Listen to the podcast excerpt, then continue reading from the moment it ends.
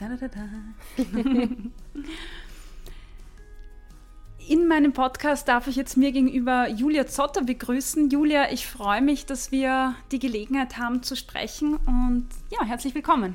Danke sehr, freue mich auch voll, danke. Wir waren vorher schon ein bisschen unterwegs. Wir sitzen jetzt im Büro von deinem Vater in eurer Produktionsstätte in der Steiermark und sind vorher schon ein bisschen von dir durchgeführt worden in den Verkaufsraum, äh, bei Verkostungsstationen vorbei und du hast uns schon irrsinnig viel erzählt über das Unternehmen an sich. Und ja, jetzt würde ich dich nochmal bitten, vielleicht kannst du mal erzählen, wie hat das mit Zotter begonnen? Wie ist das gewachsen hier? Uh, sechs Stunden habe ich ja nicht Zeit. Ähm, wow, äh, angefangen haben wir vor 31 Jahren. Also im Prinzip äh, ein paar Monate bevor ich auf die Welt gekommen bin, haben meine Eltern beschlossen, dass sie ihre eigene Konditorei aufmachen möchten, endlich selbstständig sind. Und äh, das war schon lange ein Traum von meinem Vater. Und die waren ja sehr jung, als sie begonnen haben. Mein Vater war 26 und meine Mutter 21. Ja, und so haben wir mit der Konditorei angefangen. Und ich bin sozusagen zuerst mit Kuchen aufgewachsen und dann langsam in die Schokolade hinein. Also eigentlich die beste Kindheit, die man sich vorstellen kann. Ich denke gerade an den Film, da gibt es auch Charlie und die Schokoladenfabrik, oder? Das ist so der Traum ja, jedes Kindes. Genau so.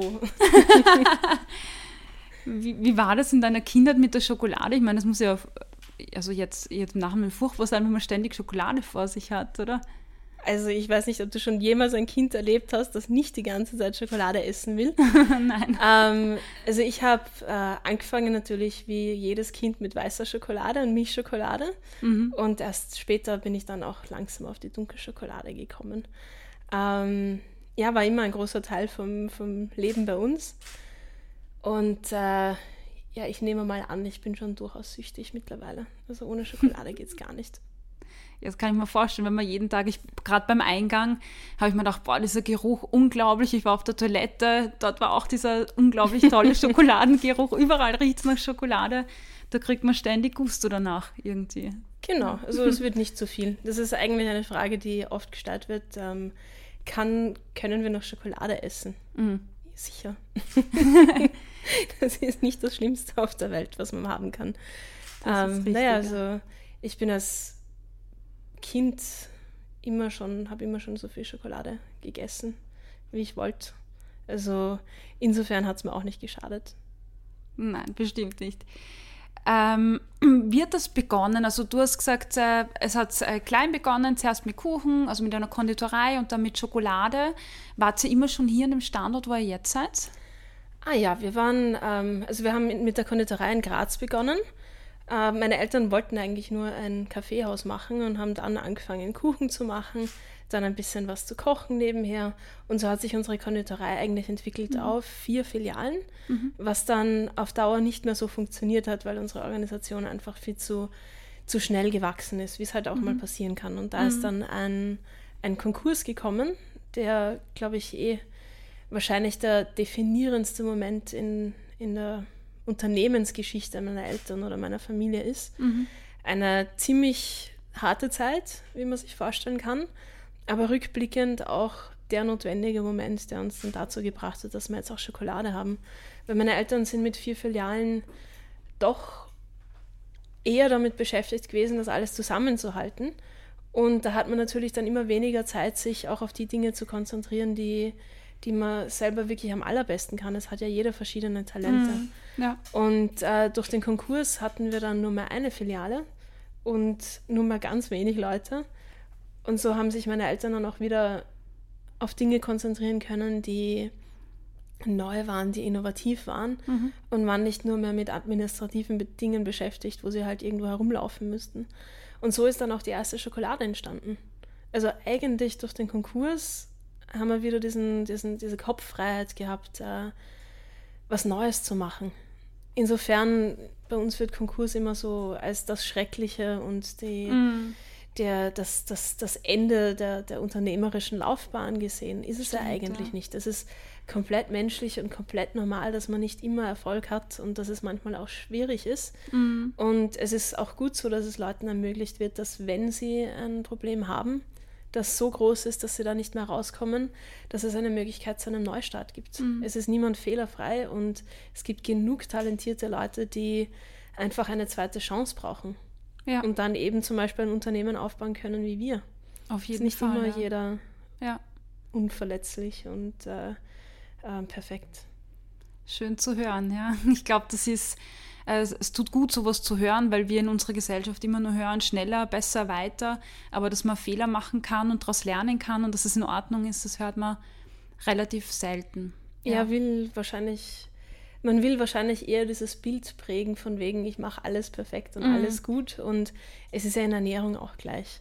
Ja. Man will ja nicht zeigen, dass man ab und zu mal den schrecklichen Burger um Mitternacht isst. Das ist richtig. Oder den Käsekreiner oder was auch immer. Ja. Und das macht eh jeder von uns. Und dieses, ja. die, dieses ewige Zeigen von wegen, ich ernähre mich eh perfekt oder ich mache eh so viel Sport oder mm. ich lebe perfekt und ich bin immer erfolgreich, habe den perfekten Urlaub, das ist ja alles eine Illusion, die eigentlich das eher stimmt, gefährlich ist. Das stimmt, ja. Vielleicht kommen wir nachher noch darauf zurück. Was mich jetzt brennend interessiert, was war denn die erste Schokolade, die ihr auf den Markt gebracht habt? Ui, das war eine ganz schiere. Das war die, ähm, das war die Kürbiskern-Schokolade. Die Kürbiskern? Kürbiskern, ja genau, weil unsere erste Schokolade ist aus, eigentlich aus der Not heraus entstanden.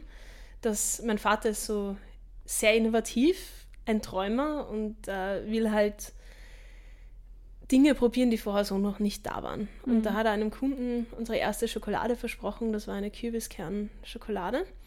Und wir hatten aber nicht wirklich die Möglichkeiten in der Produktion, dass wir das auch wirklich in der Menge machen konnten. Mhm. War eh wenig, aber wir haben halt eine kleine Konditorei gehabt.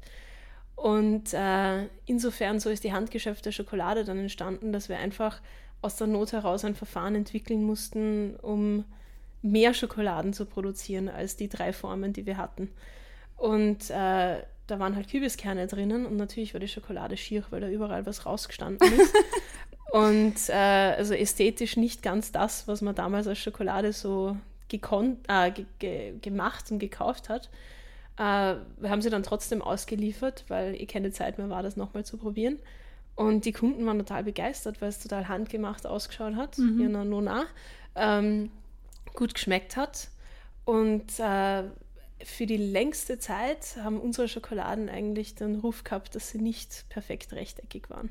Oh. Also diese trapezförmige Schokolade, das war äh, eigentlich Usus für unsere Kunden, weil wir ja mhm. alles mit der Hand gemacht haben, handgeschnitten und noch nicht wirklich viele technische Hilfsmittel hatten und so waren die Schokoladen halt imperfekt, aber halt jeder anders. Ja, imperfekt schön. Super. Und genau, und so ist die Kürbiskern entstanden. Dann als nächstes, puh, weiß ich gar nicht mehr. Milchcreme hat mich wahrscheinlich am meisten gefreut als Kind, weil die habe ich am Anfang immer gegessen. Milchcreme. Ähm, eine mhm. weiße Schokolade hatten wir auch relativ schnell und die erste schräge war die Hand von Mokka. Hand von Mokka. Mhm. Und du hast ja vorhin eine unglaubliche Zahl genannt. Wie viele Schokoladen habt ihr jetzt insgesamt? Uh, wir haben, das weiß eigentlich gar niemand so ganz genau, weil wir so viele verschiedene haben.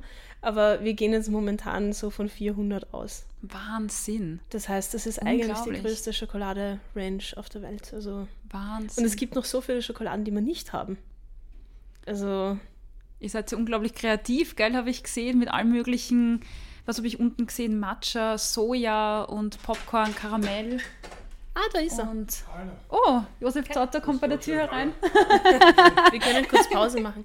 Wir haben das dein Büro derweil genommen, ja, weil es ja, am ruhigsten ist. Darauf an, wie man außergewöhnlich definiert. Stimmt.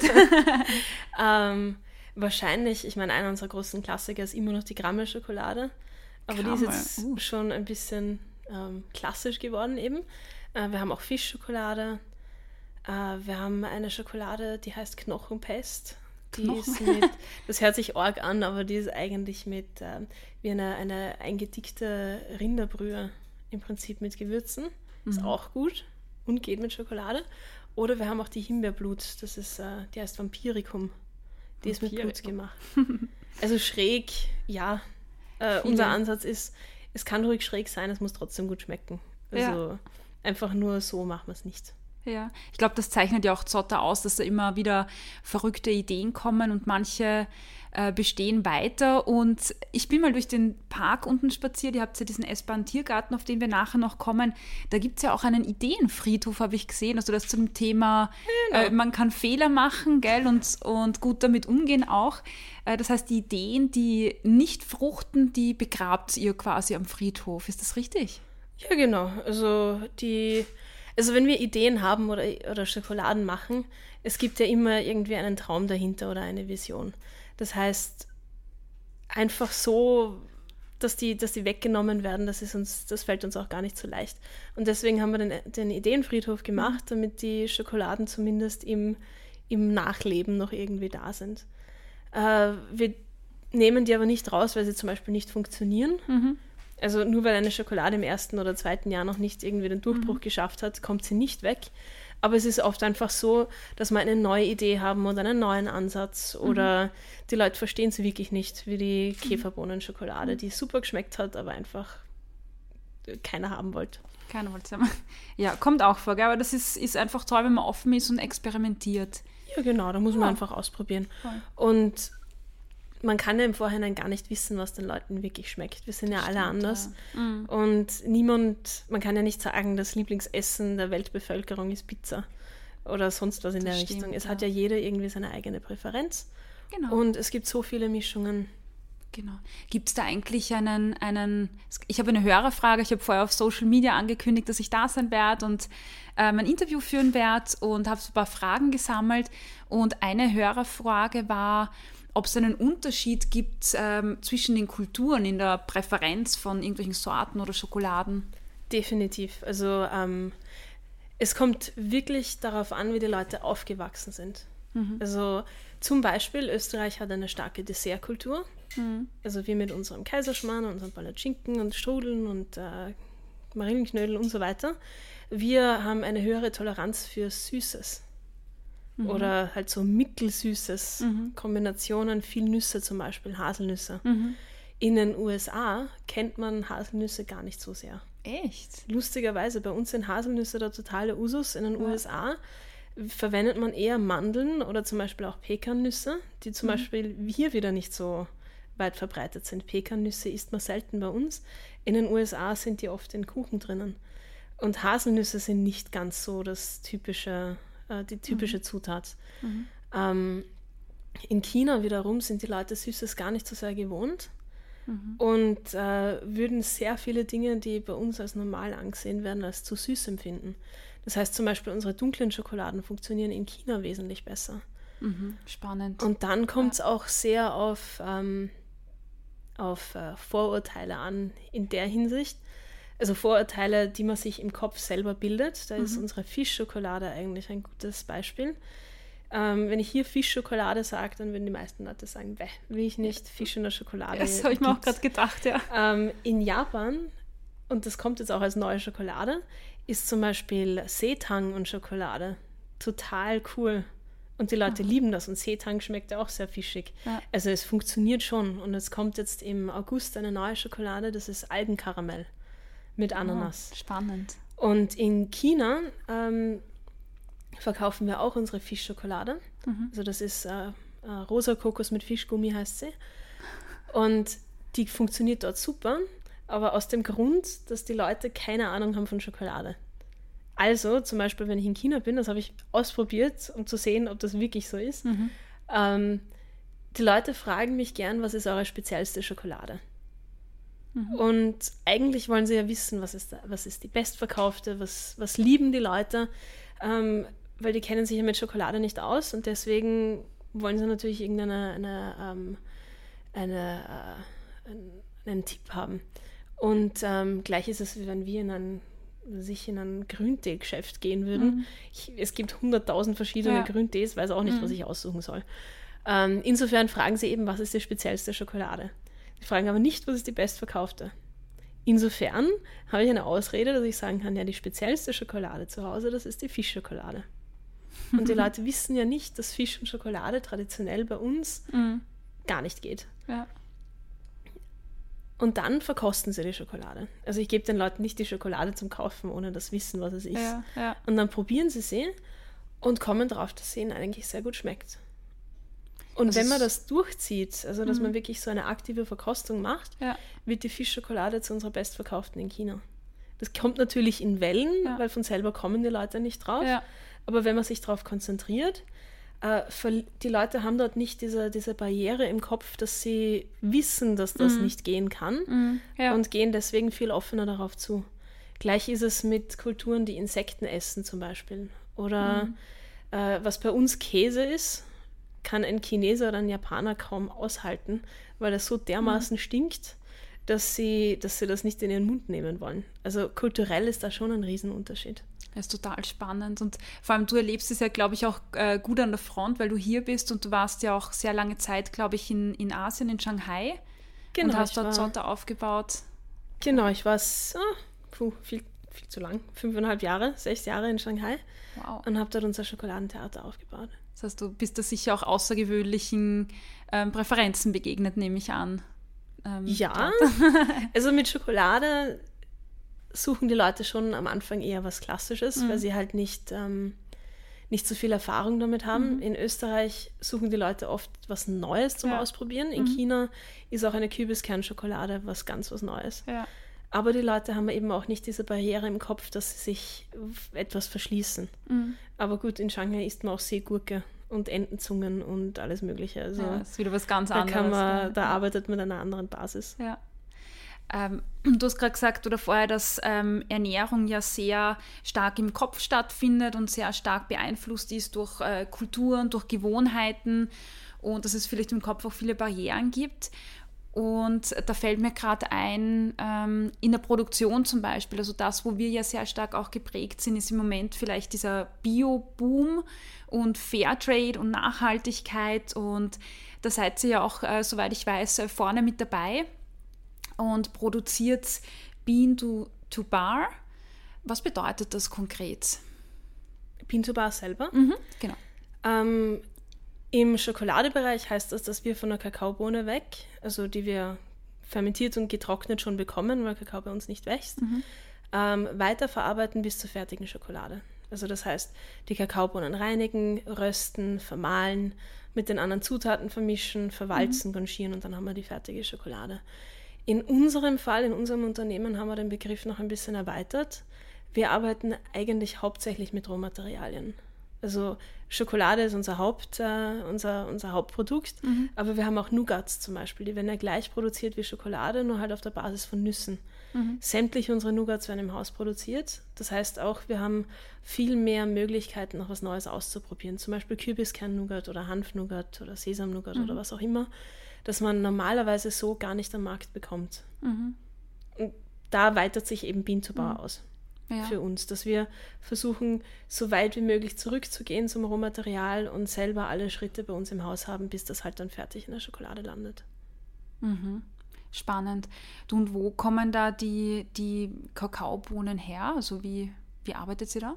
Kakao ist äh, generell ein tropisches Gewächs, das heißt überall um den Äquator kann Kakao angebaut werden.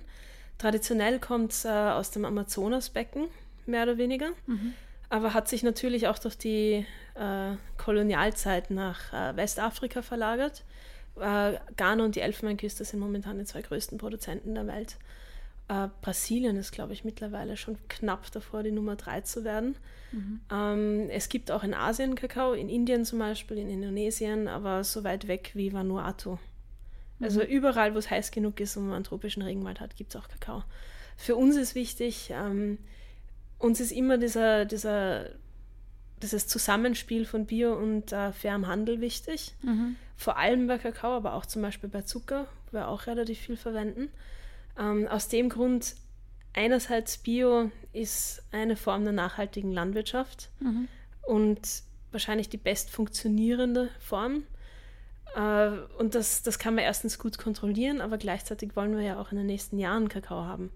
Und wir wollen in den nächsten Jahrzehnten und Jahrhunderten noch auf unserem Planeten leben und ein gutes Leben haben. Und wenn wir da nicht langsam anfangen, auf die Natur aufzupassen, wird sich das so nicht, nicht ganz ausgehen. Deswegen der Biogedanke biologische Landwirtschaft. Man darf nur nicht den Fehler machen, Bio ist für uns ähm, eine Form der Landwirtschaft. Also wie, mhm. wie gehe ich mit meinem Boden um, wie gehe ich mit meinen Pflanzen um, wie mhm. mache ich meine Produktion. Das hat aber eigentlich kaum was mit der Qualität vom Produkt selber zu tun.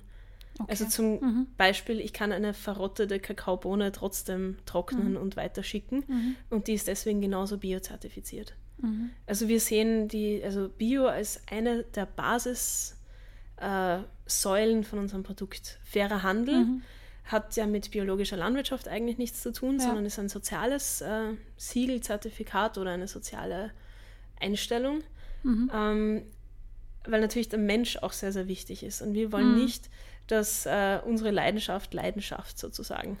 Also dass wir ja. äh, eine Form des Handels betreiben, mhm. wo jeder Teil der Kette, vor allem der Kakaobauer, der eigentlich der wichtigste ist, weil ohne den seine gute Arbeit äh, haben wir auch keine Chance, eine gute Schokolade zu produzieren. Mhm. Uns ist einfach wichtig, ähm, sicherzustellen, dass jedes Glied der Kette fair bezahlt wird und von seinem Einkommen leben kann finde das ein total ähm, wirklich schöner Gedanke und ich finde die Vorstellung total super. Und deshalb war auch vorher so die Überleitung, dass ja viel in unseren Köpfen stattfindet. Und ich glaube, dass da sehr viel Bewusstsein auch ähm, einfach generiert worden ist in der letzten Zeit ähm, und die Leute da bewusst darauf achten. Das heißt, ihr achtet auch äh, bewusst darauf, dass äh, fairer Handel ist, dass die Nachhaltigkeit gewährleistet ist, auch äh, umwelttechnisch. Und jetzt habe ich letzte Woche eine Dokumentation gesehen, die hat geheißen äh, Die grüne Lüge, glaube ich. Mhm. Und äh, da war die Rede davon, dass sehr viele Unternehmen sich irgendein ein Fairtrade oder Bio oder sonst was Siegel ähm, raufkleben und damit Greenwashing betreiben quasi, also nur vorgeben, grün zu wirtschaften und das aber gar nicht tun. Äh, wie, wie, wie könnt ihr gewährleisten, dass, dass das bei euch so ist? Hm, gute Frage. Ähm, hundertprozentige Sicherheit gibt es wahrscheinlich nie. Mhm. Ein Bio-Siegel kann man nachprüfen im Labor. Das sind momentan die Methoden so gut, da würde man alles erkennen. Mhm. Äh, soziale Standards äh, zu testen ist äh, eigentlich von vornherein sehr, sehr schwierig. Mhm. Ähm, wir sind jetzt äh, Mitglied von der WFTO, das ist die World Fair Trade Organization. Mhm. Das kann man sich so wie einen Club vorstellen oder eine Vereinigung, mhm. wo die, wo einige auch welche der größten Fairhandelsorganisationen dabei sind. Da ist zum Beispiel auch Fairtrade selber äh, mhm. Mitglied davon. Da ist SPP, das ist eine andere kleine Produzentenvereinigung ähm, dabei, mhm. also verschiedenste. Ja. Ähm, wir sind denen deswegen beigetreten, weil die haben eine interessante Richtlinie. Dort darf kein Produzent dabei sein, der auch andere Produkte hat. Also entweder mhm. die gesamte Produktpalette ist auf eine oder andere Art fair zertifiziert. Und da mhm. gibt es verschiedene Richtlinien, die sie akzeptieren. Oder sie können nicht Mitglied sein. Ah, zum Beispiel spannend. EZA ist da auch okay. dabei. Das heißt zum Beispiel, ähm, wenn wir bei einer Kooperative eine Flow-Zertifizierung haben, also das Fairtrade, mhm. dann wird das akzeptiert. Mhm. Das ist eine dritte Partei, das ist ein Zertifikat. Die müssen das kontrollieren. Wir fahren selber natürlich auch oft genug zu unseren Partnern. Aber von einem Besuch im Jahr kann man natürlich auch keinen, keine hundertprozentige Sicherheit gewährleisten. Mhm. Also wir müssen uns auch auf die, die, die Hintergrundzertifikate verlassen können. Ähm, also einerseits ist es mhm. eben Zertifikate, die man vorzeigen muss für seine Produktion. Mhm. Äh, wir haben ein paar Hersteller, die haben zum Beispiel keine Fairtrade-Zertifizierung. Das ist jetzt mit WFTO neu dazugekommen. Die können ein anderes Zertifikat vorweisen, zum Beispiel eben SPP mhm. das ähnliche Richtlinien hat. Die WFTO selber hat ähnliche Richtlinien wie Fairtrade ähm, oder, oder IMO. Da gibt es verschiedene Zertifikate. Oder eben ähm, man sorgt dafür, dass diese Kooperative oder diese Firma äh, extern zertifiziert wird oder mhm. überprüft wird. Mhm. Also was wir momentan auf unseren Verpackungen haben, ist ja kein, ist, ist auch kein Siegel oder kein Zertifikat, mhm. was nicht alles unter einem einem, einer Dachorganisation läuft, mhm. sondern weil es eine Kollektion von verschiedenen Mechanismen ist, mhm. die wir implementieren können, um sicherzustellen, dass die, dass die, äh, die Lieferkette fair mhm. ist. Ja. Aber was meiner Meinung nach viel, viel wichtiger ist und was ich bei meinen Besuchen bei Kakaobauern, und da war ich jetzt wirklich schon bei vielen, einen viel größeren Einfluss hat, ist der tatsächliche Preis, den man für seinen Kakao zahlt. Mhm. Also zum Vergleich, der Weltmarktpreis für Fairtrade-zertifizierten Kakao äh, liegt mittlerweile bei 2400 US-Dollar pro Tonne.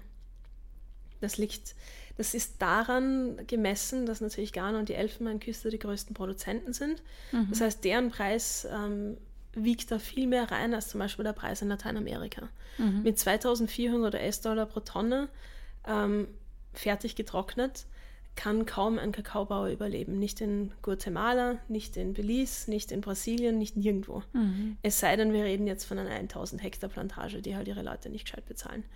Aber dieser Mindestpreis ist ein globaler, ein globales Minimum, der aber so nicht realistisch ist. Wie viel kriegt wir, er? Ich kann mir das kaum vorstellen. Das sind solche äh, Dimensionen. Äh, kannst du sagen, was der circa verdient, also im Monat? Davon? Es kommt ganz drauf an, wie viel Kakao so ein Kakaobauer hat. Ah, okay. Mhm. Ähm, weil das sind alles Kleinbauernfamilien, die mhm. haben natürlich Mischlandwirtschaft und nicht jeder hat gleich viel Land. Es gibt mhm. welche, die haben einen halben Hektar Kakao, mhm. es gibt welche, die haben zehn Hektar Kakao. Und in der Kooperative okay. ist das mhm. dann natürlich bunt gemischt. Ähm, es kommt auch darauf an, wie der Kakao gemanagt wird. Also man kann zum Beispiel aus einem Hektar Kakao im Bio-Bereich zwischen 800 und 1500 Kilogramm Kakao im Jahr erwirtschaften. Aber da muss man sich auch dahinter setzen, dass das funktioniert. Mhm. Ich habe auch genug Bauern gesehen, die haben nur 300 Kilogramm. Also es ist ein Zusammenspiel aus, wie wird angebaut und mhm. wie kümmert sich der Bauer um mhm. sein eigenes Land und was sind die lokalen Kosten. Also Guatemala hat halt andere Kosten als Belize, das mhm. viel höhere Mindestlöhne hat oder andere Kosten als Ecuador zum Beispiel. Das heißt, ihr, ihr achtet da sehr, sehr streng drauf, dass da auch ein, ein fairer Preis bezahlt wird und du bist auch öfters vor Ort in diesen, genau. bei euren Bauern quasi, um dort einfach zu schauen, dass dort alles richtig läuft oder. Genau, also ähm, das habe ich vorhin schon kurz erwähnt mit der Biozertifizierung, die mhm. ja eigentlich eine Landwirtschafts Landwirtschaftsform ist, genauso mhm. wie eine Fair-Zertifizierung mhm. eigentlich nur den sozialen Teil abdeckt. Mhm.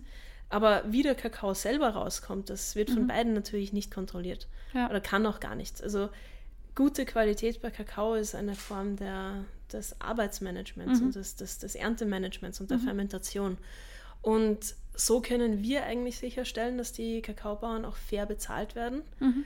ähm, indem wir sehr, sehr hohe Qualitätskriterien haben, die wir hier natürlich auch dann überprüfen können. Mhm. Und für diese sehr gute Qualität muss natürlich sehr gute Arbeit geleistet werden. Mhm. Und dafür zahlen wir auch drei, den dreifachen Preis von dem, was marktüblich ist. Wow. Und mhm. das ist ein, ein bisschen ein unternehmerischer Zugang, ja. weil wir erwarten, dass unsere Kakaobauern natürlich für sich, die haben ja auch ihre Kosten, die haben ihre Familie, die, die müssen auch da arbeiten und eine gute Arbeit leisten, dass sie dann auch einen viel besseren Preis für ihre Arbeit mhm. bekommen. Und das ist ja eigentlich das Faire dran. Also mhm. wir wollen niemanden bezahlen, nur weil sie arm sind. Können wir auch gar nicht, weil wir sind viel zu klein als Firma, um dann wirklich einen Unterschied zu machen. Mhm. Wir können dann einen Unterschied machen, indem wir gute Arbeitspraktiken unterstützen bei unseren Kakaobauern, mhm. wo sie dann ein gutes Einkommen davon haben und sich auch weiterentwickeln können. Ja. Das und das hat viel mehr ja. Einfluss sozusagen. Und es sind natürlich die Besuche, dass wir hinfahren und Feedback geben und äh, mit den Leuten arbeiten, äh, was jetzt Anbau angeht oder Fermentation oder Trocknung oder eben Qualitätsverbesserung. Aber über diesen höheren Preis und über diese Qualität haben die Bauern mhm. ihre Unabhängigkeit mhm. und sind nicht davon abhängig, dass sie nur eine soziale Prämie kriegen, die sie kriegen, ob sie gut arbeiten oder schlecht arbeiten. Mhm. Das hilft auch niemandem. Also wir ja. erwarten von unseren Kakaobauern natürlich auch, dass sie sich weiterentwickeln ich finde es voll, also das, was du sagst, finde ich jetzt voll schön und dass du das so betonst, weil ich höre sehr oft immer von, von Konzernen, von Firmen, die sagen, naja, wir sind ein Unternehmen, wir müssen wirtschaftlich sein, wir können uns das nicht leisten. Das ist ähm, Blödsinn. und du sagst, es geht trotzdem irgendwie. Es ja. muss ja auch gehen. Also mhm.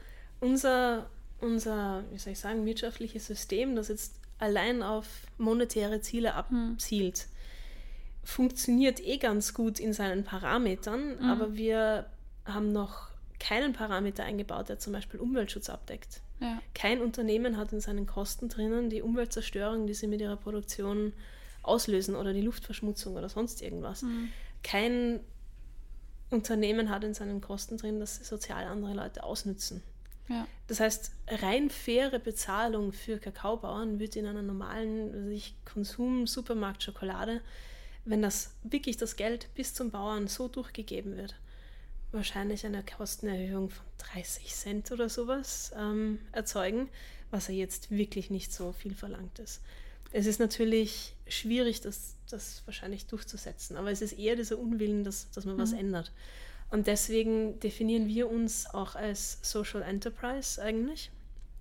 Jetzt ähm, im Deutsch wäre das Sozialunternehmen, aber das klingt irgendwie, also das, das umschreibt ja. das nicht so ganz. Das ja. ist eher ein, ein Konzept, das jetzt momentan mehr aus den USA kommt.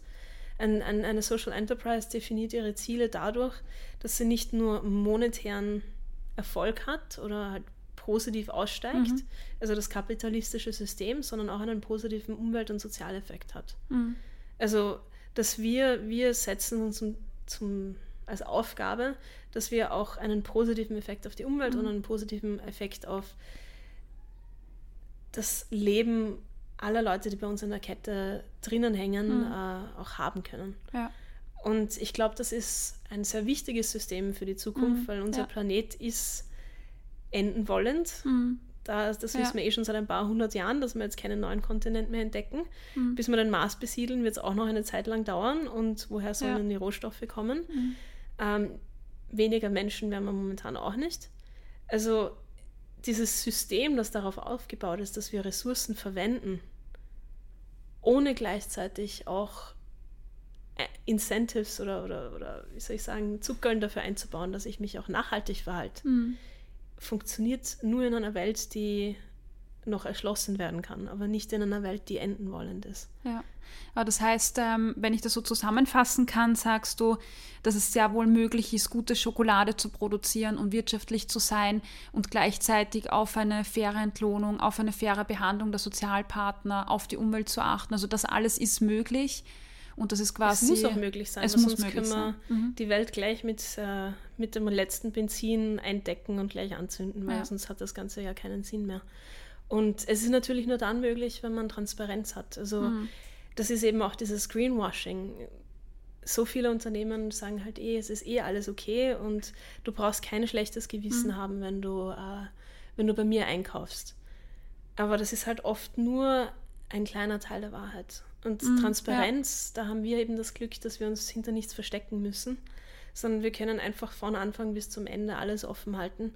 Und dadurch kann sich der Kunde eher anschauen, dass das, was er einkauft, dass er das auch kriegt.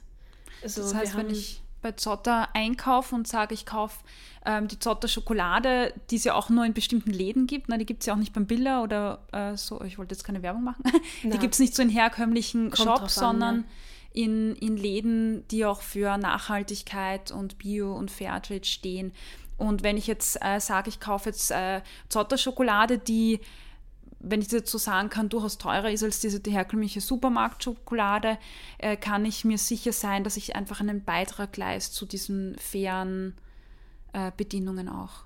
Genau. Ja. Aber man soll das nicht unbedingt als, als reinen Beitrag, als Nettigkeit ansehen. Mhm sondern ich glaube, was eine große Herausforderung ist für Bio-Unternehmen und sozial orientierte mhm. Unternehmen in der Zukunft, vor allem für die, ist das Preis-Leistungs-Verhältnis. Ja.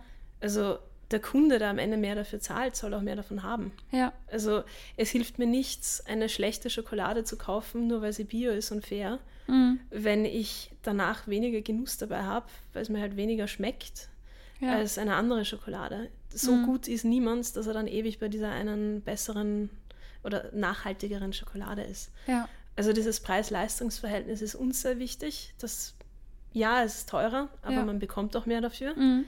Ähm, und es ist ein Beitrag für ein System von Unternehmen, die meiner Meinung nach sozusagen die Wirtschaftsform der Zukunft mhm. auch ein bisschen personifizieren. Ja. Ich war vor circa einem Jahr äh, hier bei Zotto zum ersten Mal und ähm, ich war im Schokoladen, nein, nicht Theater, es äh, gab so eine Filmvorführung äh, davor und dein, also dein Vater, Josef Zotter, war dort und hat äh, einen Film präsentiert und hat äh, über Schokolade gesprochen und das, was mir im Kopf hängen geblieben ist in den ersten drei Minuten, war, äh, die Botschaft, Leute, hört auf, Schokolade in Massen zu kaufen, sondern kauft weniger davon und genießt es. Und ich war so, wow, das von einem Schokoladenhersteller zu hören, das ist jetzt aber ganz schön arg eigentlich in meinem Kopf. Und dann habe ich natürlich Schokolade auch gekauft im Shop und war zu Hause, habe sie aufgemacht und ähm, da waren so kleine Zettelchen drin mit äh, genieß die Schokolade jetzt langsam und isst sie bewusst. Und ich finde, das passt ganz gut zu dem, was du jetzt auch gesagt hast, weil das ist auch genau die Philosophie von dem, was ich vertrete mit achtsam Essen.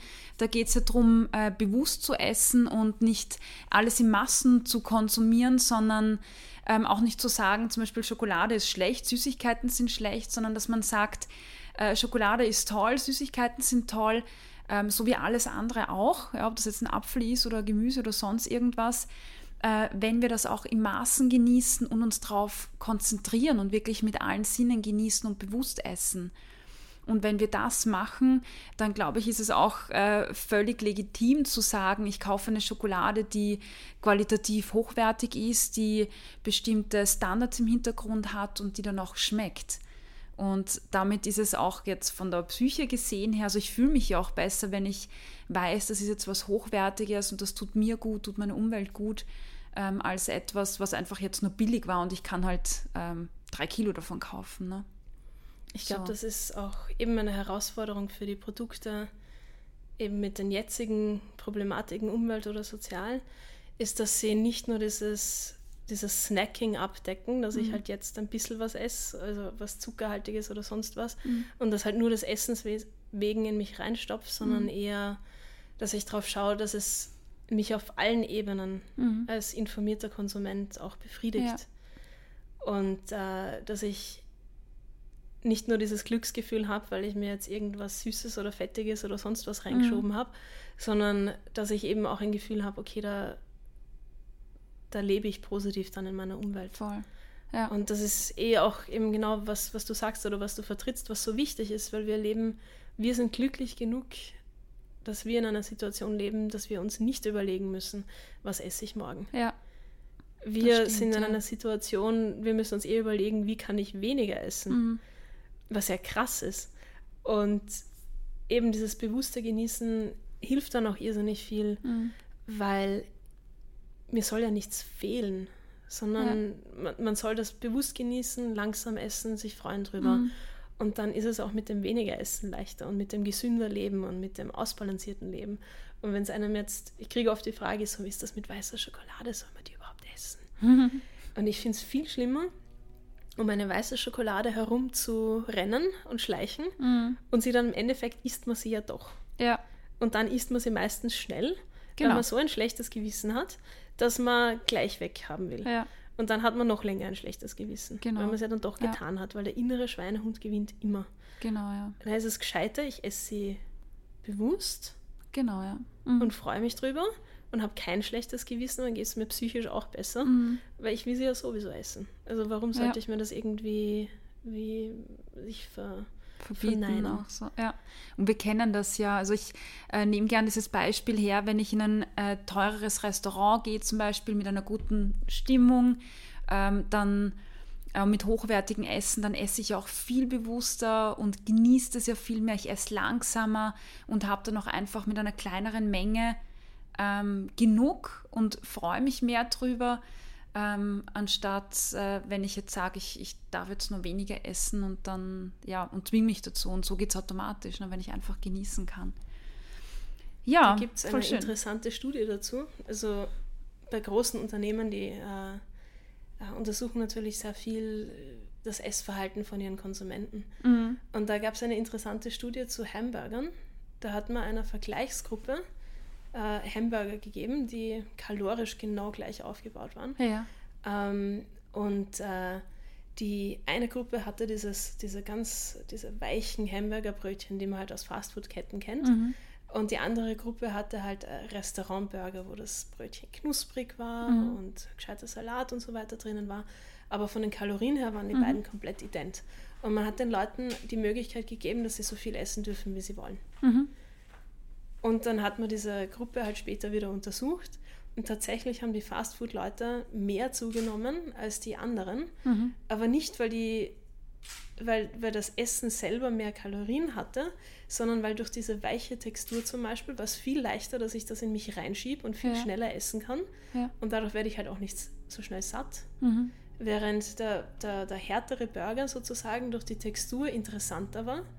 Und ich habe das, also die haben das langsamer gegessen, mehr genossen. Und wenn man langsamer isst, ist man natürlich auch irgendwann satt. Ja. Also hat auch starke ähm, Gesundheitseffekte, wenn man Ja, genießt. auf jeden Fall.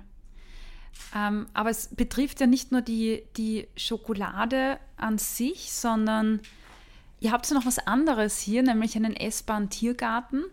Und als ich zum ersten Mal da war, habe ich gelesen auf den Schildern essbarer Tiergarten und in meinem Kopf entstanden Bilder und ich habe mir gedacht, ihr habt so äh, Schokoladentiere irgendwie gegossen, die man essen kann.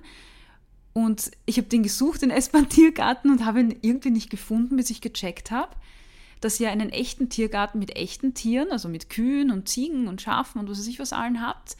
Und auch ein Restaurant in der Mitte habt, wo dann quasi genau diese Tiere, die ihr rundherum habt, auch esst und verko also verkocht quasi. Ähm, und ja, ich habe ein bisschen gebraucht, bis ich da drauf gekommen bin und habe mir dann gedacht, boah, das ist aber ganz schön makaber, dass ich da jetzt die Tiere streicheln und fütter, weil ich habe sogar einen Streichelzoo dabei. Und dann gehe ich ins Restaurant nebenan und esse sie. Also das war für mich so, wow, also das ist jetzt schon heftig. Und nach ein paar Sekunden habe ich mir gedacht, eigentlich ist es total gigantisch. Und jetzt würde mich natürlich interessieren, was ist der Hintergrund, so einen essbaren Tiergarten zu machen? Also der Leitsatz vom essbaren Tiergarten ist ja, ähm, schau deinem Essen in die Augen. Und äh, wir haben das gemacht, weil ein Grund ist zum Beispiel, uns, wir, wir, wir reden so viel über Nachhaltigkeit und über faire Bezahlung. Aber gleichzeitig sind die Kakaobauern, die eigentlich die wichtigsten Lieferanten sind, so weit weg, dass sich das keiner richtig vorstellen kann. Insofern ist natürlich ein landwirtschaftliches Beispiel, was wir hier alle kennen, äh, viel besser, um den Leuten ein Grundprinzip zu zeigen, nämlich es ist wichtig, wo dein Essen herkommt. Es ist wichtig, dass es respektiert wird. Und vor allem Tiere sind ja, die haben Gefühle, die, die können Schmerz empfinden, die verdienen ein gutes Leben.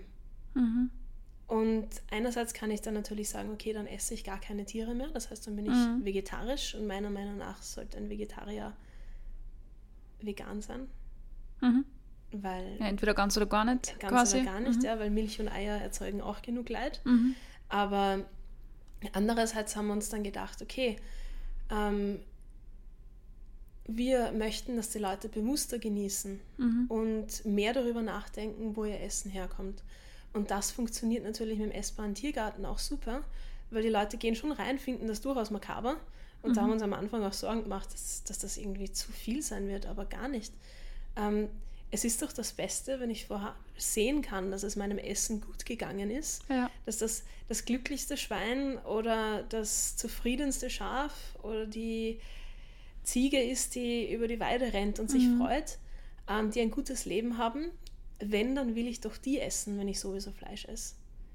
Ich will nicht ein Schwein draußen auf der Weide streicheln und dann das aus der Massentierhaltung essen, nur Ja. weil ich es nicht gesehen habe oder nur weil Ja. das in der Massentierhaltung weniger süß ist als das, was vorher im Wald herumspaziert ist. Mhm. Und dieses Bewusstsein ist auch dazu da, dass man eben weniger und bewusster isst. Mhm. Also natürlich ist das Fleisch teurer, aber ich soll ja auch nicht jeden Tag Fleisch essen. Genau. Das ist ja ja. auch nicht Ja. gesund. Und wenn ich nur über den Preis gehe, dann ist es halt, wird es als teuer ähm, empfunden. Aber wenn man das Tier auch sieht und das zumindest vorher gestreichelt hat zum Beispiel, Mhm. dann brauche ich auch nicht mehr so viel davon. Mhm. Dann Ja. ist das Schnitzel kleiner, dann esse ich halt mehr Petersilie-Erdäpfel dazu. Ja. Ähm, und das Schnitzel kann man dann mehr genießen und freut sich mehr drüber, aber braucht es auch nicht jeden Tag. Wir haben das, wir haben bei uns zu Hause auch Tiere, also Privatbauernhof sozusagen. Mhm. Und da haben wir immer ähm, Truthähne. Mhm. Die heißen Putin, die männlichen. ähm, und die sind total süß, weil die sind eigentlich handzahm und die kann man aus der Hand füttern. Und die kann man Ah, streicheln aha. und wenn man die äh, an einer gewissen Stelle hinterm Ohr reibt, dann schlafen sie ein. Es ist total süß, dann legen sie sich hin. Und auch die werden gegessen. Ja. Also der Tag, wo wir sie einfangen und mitnehmen, Mhm. der ist hart. Ja. Aber irgendwann sind sie dann in der Tiefkühltruhe Und wenn wir dann zum Beispiel einen Putenschnitzel haben zu mhm. Hause oder einen, einen, einen Putenhaxen oder sowas, wir essen alle miteinander viel weniger davon und mhm. viel bewusster und dieser eine Truthahn reicht für die ganze ja. Familie für viel, viel länger. Ich, ich finde es total wichtig, was du sagst und ich habe ich hab mir überlegt, dass ich äh, zum ersten Mal da war und, und das so makaber fand und das eigentlich am Anfang so, oh mein Gott fand, habe ich mir danach überlegt, warum ist das so? Und ich selbst, also ich bin ja nicht, äh, ich beschäftige mich ja sehr viel mit Ernährung. Ich weiß durchaus, wo das ganze verpackte Zeug aus dem Supermarkt herkommt und ich weiß, wie das Ganze verpackt wird und wie es auf dem Teller landet. Also ich bin jetzt nicht blauäugig und weiß auch, äh, was da alles dahinter steckt. Aber so wie du sagst, wenn ich es am Teller habe oder wenn ich es im Supermarkt habe, es ist einfach so weit weg von uns und gerade äh, darum geht es mir ja auch mit dem Achtsam Essen und Achtsam Essen Podcast, dass wir einfach unsere Augen wieder öffnen und ein Bewusstsein dafür entwickeln, wo unser Essen herkommt, wie es produziert wird. Und dann habe ich mir gedacht, das ist eigentlich ziemlich toll, weil hier mit dem Tiergarten kann ich den Menschen wieder zeigen, ähm, worum es geht, gell, und was sie da essen und den Bezug wieder herstellen. Und ich finde das so wichtig und so wie du sagst, also ähm, wenn man sagt, ich möchte Fleisch essen, ist ja gut und schön, also es kann ja jeder seine Meinung dazu haben. Ähm, aber dann ist es gut, einfach einen Bezug dazu zu haben und nicht einfach nur ein Backel aus dem Supermarkt, sondern einfach zu wissen, was dahinter steht. Und ich finde die Idee ziemlich äh, cool und ich glaube, dass es auch ähm, ja, ähm, sehr viel beiträgt, zumindest die Leute, die herkommen. Es sind auch nicht wenig, gell? Ja. Ihr habt ja sehr viele Besucher auch. Ich hoffe, die, die Hälfte davon zumindest äh, mhm geht als Halbvegetarier raus. Oder zumindest ein Bewusstsein dafür. Genau, also einfach ja. weniger. Ja. Ich, so privat habe ich die Einstellung, dass ähm, wenn man Fleisch essen will, dann soll man zumindest einmal im Leben was geschlachtet haben. Selber. Das sage ich auch oft. Und wenn man, ich, es ist ja okay, wenn einem das nicht gefällt und so. Niemandem ja. gefällt es, ein Tier umzubringen, wenn man jetzt nicht unbedingt ein Psychopath ist, aber mhm wenn man das einmal im Leben gemacht hat und wirklich versteht, was das heißt, dann kriegt man einen anderen Respekt davor. Ja. Und dann, wenn man danach noch Massenschlachtung zum Beispiel mhm. unterstützt, puh. Ja. Oder Schulausflüge in einen Schlachthof. Ich mhm. weiß, das ist krass, aber die Leute sollen das endlich einmal verstehen, was das heißt. Damit ich mein Fleisch essen kann, muss mhm. was dafür sterben. Ja. Und wenn das okay ist für eine Person, dann finde ich das auch absolut okay. Wenn jemand sagt, okay, mich stört dieser Massenschlachthof nicht, mhm. weil da kann ich reingehen und das geht mir nicht nahe, mhm. denke ich mir, okay, das ist eine informierte Entscheidung, soll machen. Mhm. Weil jeder hat die Freiheit, sich zu entscheiden. Was ich finde gefährlich ist, ist äh, Leuten eine heile Welt vorzugaukeln, dass sie sich nicht damit auseinandersetzen müssen, weil dann wird sich der Mensch natürlich immer fürs Leichtere entscheiden. Ja, das stimmt, ja. Ja, voll. Ja, äh, super. Ich glaube, wir haben äh, einen guten Einblick in die Welt von Zotter, beziehungsweise in die Vielfältigkeit auch, weil ihr seid ja nicht nur Schokohersteller, sondern ihr fahrt äh, viel herum, ihr seid sehr viel in den Medien, ihr habt Trinkschokolade, ihr habt, unten Popcorn verkostet, eben ja, wie ich genau. vorher schon erwähnt habe, mit Schokoladenüberzug.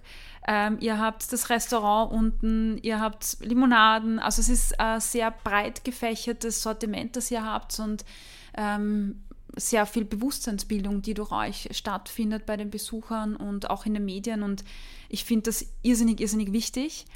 Und zum Abschluss habe ich aber noch eine Frage an dich, nämlich du hast vorher, das habe ich vorher nicht äh, gefragt, du bist als Kind aufgewachsen in dieser ganzen Schokowelt. Äh, bei mir geht es ja auch viel ums Essverhalten. wie, wie, wie bist du da aufgewachsen eigentlich mit der ganzen Schokolade drumherum? Hast du, kann man sich das vorstellen, dass du da jeden Tag Schokolade gegessen hast? Oder wie, wie war das? Ui, ähm, also ich habe, also ich esse immer noch jeden Tag Schokolade. Jeden also Tag? Als, ja. Wow. es sei denn, ich bin irgendwo, wo ich keine mit habe. Aber ansonsten, ähm, als Kind habe ich eine Tafel am Tag essen dürfen, offiziell. Und inoffiziell habe ich dann noch ein paar dazu geschnascht, die natürlich viel besser geschmeckt haben als die eine, die ich offiziell ah, ja, essen ja. durfte, obwohl es die gleichen waren. Ähm, also das hat mir als Kind aber auch gar nicht geschadet. Also das war wirklich so mein, mein Highlight am Tag. Und als ich in Shanghai gelebt habe, hatte ich eine Zeit, das war ein, naja, ganz, nicht, nicht ganz beabsichtigtes äh, Experiment. Da habe ich fast zwei Jahre lang von fast nur Schokolade gelebt. Was? Also kein, weil ich relativ früh in die Firma gefahren bin, habe ich halt äh, dort gefrühstückt, aber mein Frühstück war halt meistens Schokolade. Wahnsinn. Ähm, also irgendwo halt was durchkosten. Oder Kuchen haben wir auch, das war meine andere, Frühst meine andere Frühstücksoption. ähm, dann habe ich zum Mittag eh keinen Hunger gehabt und am Abend habe ich dann normal was gegessen. Also das war mein eines normales Essen mhm. am Tag. Und das ist nach zwei Jahren sind wir keine Haare ausgefallen, keine Zahnprobleme, gar nichts. Also, wow, du warst gesund. Aber man muss halt immer. bewusst, ich habe halt auch nicht ein paar Tafeln am Tag gegessen, sondern immer nur ein bisschen was. Ja. Und das hat auch. Ja. Aber das heißt, äh, nochmal zurückzukommen, in deiner Kindheit gab es schon so die Regel von deinen Eltern, eine, also eine Tafel am Tag? Ja, genau. Die Regel hat es gegeben. Okay. Und du hast die Wurde die Regel eingehalten? Nicht wirklich. Nicht wirklich. Aber also du sprichst aus Erfahrung, wenn du jetzt sagst, ähm, sich Verbote zu setzen oder ein Limit zu setzen, hat das vielleicht Problem, nicht immer einen guten Effekt. Ja, ich, ich glaube, das Problem mit Verboten ist, dass ich, vor, ich meine vor allem als Kind, aber auch als Erwachsener, wenn ich mir denke, mhm. ich darf das nicht, dann will mhm. ich es ja erst recht. Weil dann denke ich die ganze Zeit daran, dass ich das jetzt nicht darf. Genau. Ähm, ja. Wenn ich mir das erlaube und sage, nein, genieße es und mach es einfach, dann verliert das auch irgendwann einmal den Reiz, dass ich es ja dann noch mehr mache. Mhm. Vor allem seinem eigenen Schweinehund entkommt man ja eh nicht. Und wenn ich aus schlechtem Gewissen irgendwas noch viel schneller in mich reinstopfe, mhm. dass ich mich selber nicht dabei erwische, mhm. was ja ein irrsinniger Glaube ist, aber gut, ähm, das ist ja noch viel schlimmer, als ich mache es gleich stehe dazu. Weil nur wenn ich mir selber gegenüber ehrlich bin mit meinem Konsum, kann ich auch was daran ändern. Mhm. Ja, das stimmt. Ich glaube, das war ein super Tipp am Ende der, des Podcasts jetzt. Das heißt, du sagst den Leuten, kauf die Schokolade oder isst deine Schokolade und genieß sie. Jetzt interessiert mich zum Abschluss, was ist dein Tipp, was ist deine Lieblingsschokolade? Von Sotte natürlich. Uh, ähm, ich habe den Luxus, dass ich jeden Tag im Jahr eine andere Schokolade esse und immer noch nicht fertig bin am Ende. Ähm, eh klar, äh, wir entwickeln gerade unsere neuen Sorten für Ende August. Mhm. Das heißt, von denen probiere ich momentan gerade recht viel und natürlich die neuen Sorten taugen mir jetzt gerade am meisten, weil mhm. man sich halt darauf konzentriert. Gestern haben wir unsere Yuzu-Schokolade fertig gemacht. Welche? Entschuldigung? Yuzu, das ist eine Yuzu. japanische Zitrusfrucht. Oh. Und die Schokolade ist Spannend. gemeingefährlich, weil die ist schön fruchtig und säuerlich. Mhm. Und da kann man einfach essen, essen, essen, essen und merkt es nicht einmal. Es okay. ist so gemein. Also auch von der putze ich einen Fleck, ein, eine Tafel auch weg, wenn es sein muss. Weil es einfach so. Jutsu Schokolade. Genau. Okay, und, das ähm, ist der Tipp für heute. Die, äh, worauf ich mich aber wirklich auch freue, ist die äh, Seetang-Schokolade, eben die Algenkaramell. Mhm. Äh, die ist eine Schokolade, da braucht man nicht viel davon essen weil sie einfach auch auf Nougat-Basis ist. Das mhm. heißt, da ist man gleich mehr Satz davon. Aber dadurch, dass sie in so vielen, ähm, wie soll ich sagen, Leveln aufgebaut ist, dass sich der Geschmack entwickelt, hat man von dem langsam Essen auch viel. Mhm. Weil das ist definitiv eine Schokolade, die muss man langsam essen, damit man von jeder Zutat in Schichten das meiste hat. Okay. Also das ist dann eigentlich die richtige Genießerschokolade. Alles klar. Das heißt Jutsu und Seetang-Schokolade. Algenkaramell. Algen, genau. ah, Entschuldigung, Algenkaramell. Das sind die zwei Sorten, die genau. ich testen muss, die die Hörer testen sollen. Perfekt, Julia. Dann sage ich herzlichen Dank für Danke das Interview. Dir. Ich fand es irrsinnig inspirierend, irrsinnig toll und ähm, ja, ich weiß gar nicht, was ich sagen soll. Ja. Danke vielmals. Danke dir für auch die coole Arbeit, die du leistest. Das ist so wichtig. Dankeschön.